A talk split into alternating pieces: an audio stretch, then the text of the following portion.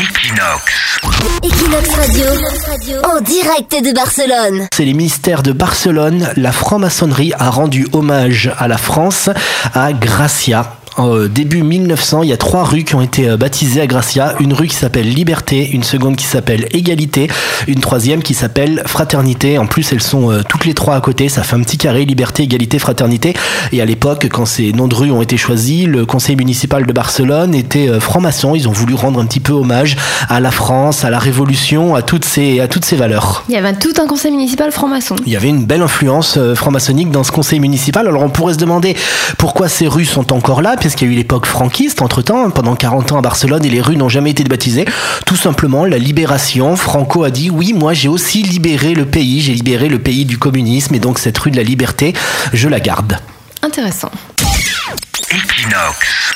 Equinox Radio, en direct de Barcelone.